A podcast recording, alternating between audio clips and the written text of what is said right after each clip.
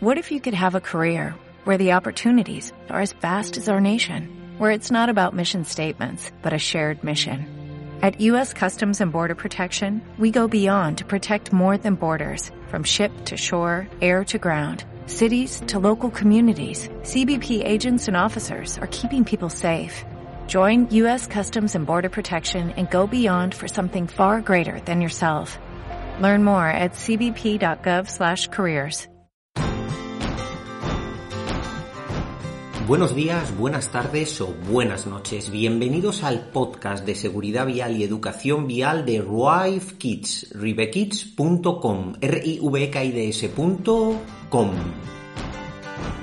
En el episodio de hoy queremos acercaros un documento que ha publicado la NHTSA, que es algo parecido a la Dirección General de Tráfico que tenemos en España, pero en Estados Unidos. Es un documento muy bonito porque pone de relevancia algo que ya hemos comentado algunas veces en el podcast de Rive Kids y es la importancia de los abuelos en la seguridad infantil de nuestros hijos, de los niños. La NHTSA ha hecho un documento muy sencillito de dos folios en el que explica con sencillas pautas esas cosas que sí o sí deben saber, por supuesto los padres, pero especialmente los abuelos, que cada vez cuidan más, muchísimo más de los nietos. ¡Arrancamos! En Rive Kids, primero vamos a contar lo que dice este documento dedicado especialmente a los abuelos en Estados Unidos, pero evidentemente vamos a aplicar esos matices diferenciales que hay en España respecto a Estados Unidos o en general en Europa con respecto a Estados Unidos. Lo primero que dice el documento es que los abuelos son muy importantes en la en el cuidado de los nietos, en el cuidado de los niños y durante muchísimas horas o en muchísimas ocasiones son realmente los cuidadores de estos niños. Por lo tanto, tanto a nivel de ejemplo cuando van por la calle, cuando cruzan la acera, cuando hacen todas sus actividades, son verdaderos referentes como cuando llevan a los niños dentro del vehículo. Por ejemplo, en Estados Unidos nos hablan de que desde 2001 a 2018 han incrementado los abuelos un 24%. No tenemos datos de España, pero todos sabemos que los abuelos nos echan una mano grandísima a la hora de cuidar a los niños. ¿Y qué es lo que nos encontramos en Rive Kids muchas veces? Pues que la silla mala para los abuelos, la silla multigrupo para los abuelos y al final los abuelos no se aclaran y muchas veces, demasiadas, llevan a los niños mal en el coche sencillamente porque no saben cómo llevarles bien, no porque quieran, por supuesto que no, es porque no les ha explicado nadie cómo llevar a los niños bien. En Rive Kids llevamos desde el año, ojo, 2016 dando formación también específica para los abuelos.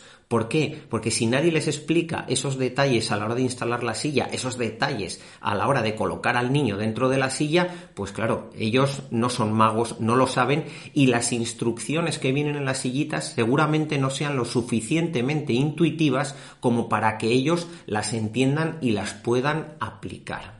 La NHTSA nos da una serie de puntos. El primer punto es seleccionar el sistema de retención infantil adecuado a la talla y peso del niño. Recordamos, si es de homologación R44 nos regimos por el peso, si es de homologación R129 nos regimos por el peso o por la altura, a lo primero que llegue.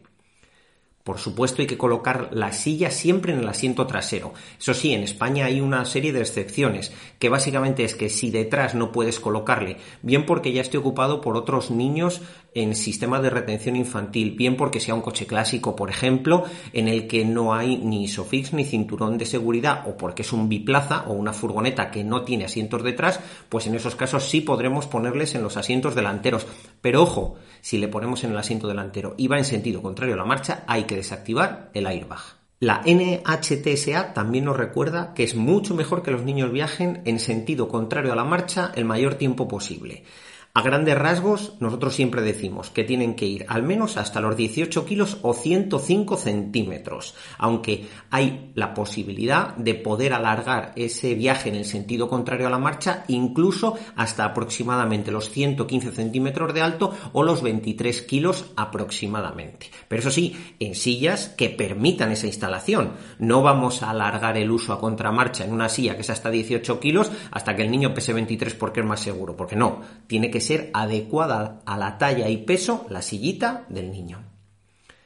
Hay que asegurarse de que el sistema de retención infantil está bien colocado.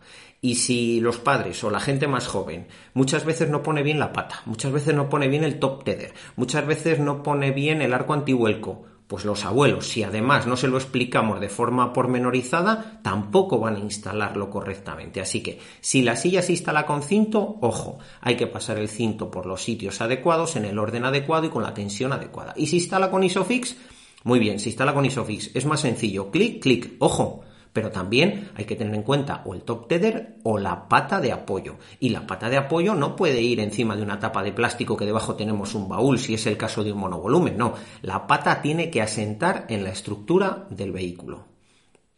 Por ejemplo, en Estados Unidos el broche, lo que en Europa llamamos elementos anti-escape, en Estados Unidos prácticamente lo tienen todos los sistemas de retención infantil con arnés. Aquí en Europa, por ejemplo, las sillas de homologación R44 no contemplan esa serie de dispositivos, aunque hay gente que les instala. Y solo algunos modelos de sillas de R129 traen de serie ese dispositivo en concreto. Si estamos hablando de Estados Unidos, nos que tiene que estar a la altura de la axila ese broche, no más arriba y no puede permitir que ese broche suba hacia arriba porque en caso de accidente, bueno, pues puede presionar partes delicadas del cuerpo del niño, como por ejemplo el cuello. La instalación de los sistemas de retención infantil es fundamental. El documento lo recoge muy bien y divide entre sillas en sentido contrario a la marcha, sillas en sentido de la marcha, alzadores y cuando los niños ya pueden ir sin ningún tipo de sistema de retención infantil. Aquí un matiz importante. En España especialmente, en Europa en general, pero especialmente en España, la concienciación sobre el uso de sistemas de retención infantil con protección en cabeza hasta 150 centímetros es muy alto. Esto no pasa en todos los países, ni muchísimo menos. Entonces aquí la NHTSA explica que en un alzador sin protección en cabeza hay que asegurarse muy bien que el cinto pasa por la clavícula y pasa por las caderas del niño. Aquí en España, ya sabéis todos los que nos seguís en Ribe Kids, que insistimos mucho en el uso de una silla con protección en cabeza hasta los 150 centímetros. ¿Por qué? Pues porque en caso de impacto lateral fundamentalmente la diferencia de protección del niño es brutal. ¿Y cuando dejamos de llevar al niño en sillita, en alzador con protección en cabeza? Pues cuando realmente no entre. La mayoría de sillitas aguantan los niños hasta los 145, 150 centímetros de alto, aunque hay algunas que por su dimensión solo entran niños hasta 135 centímetros, que es lo que nos obliga la ley, el Reglamento General de Circulación en España, a usar sistemas de retención infantil.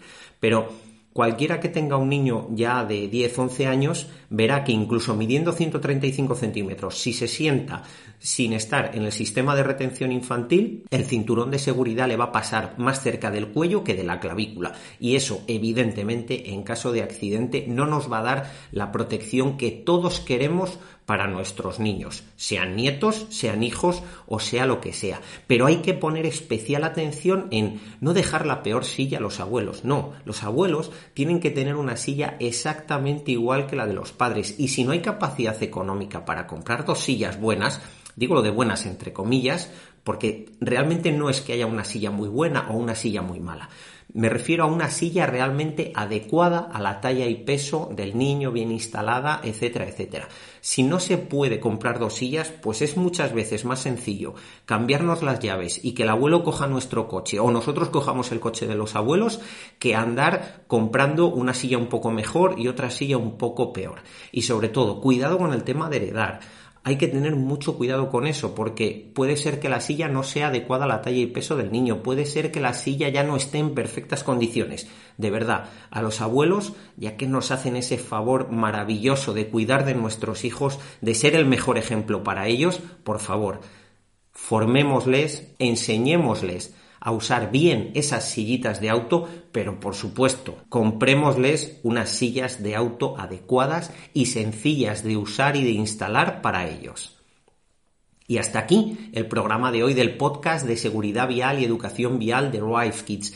Ya sabéis que para un asesoramiento 100% personalizado te esperamos en atención.cliente.ribekids.es.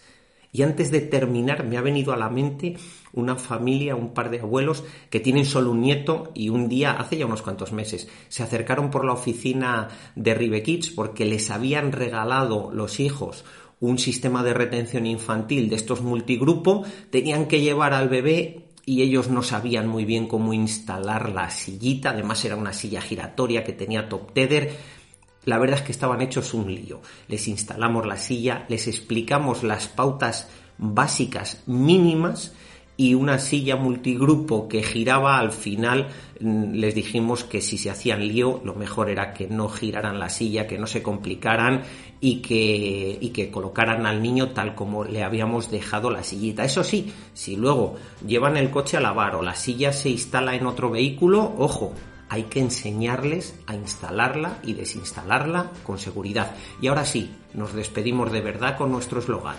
El verdadero viaje es el que termina como comenzó, con felicidad e inocencia. Feliz viaje hasta el próximo programa.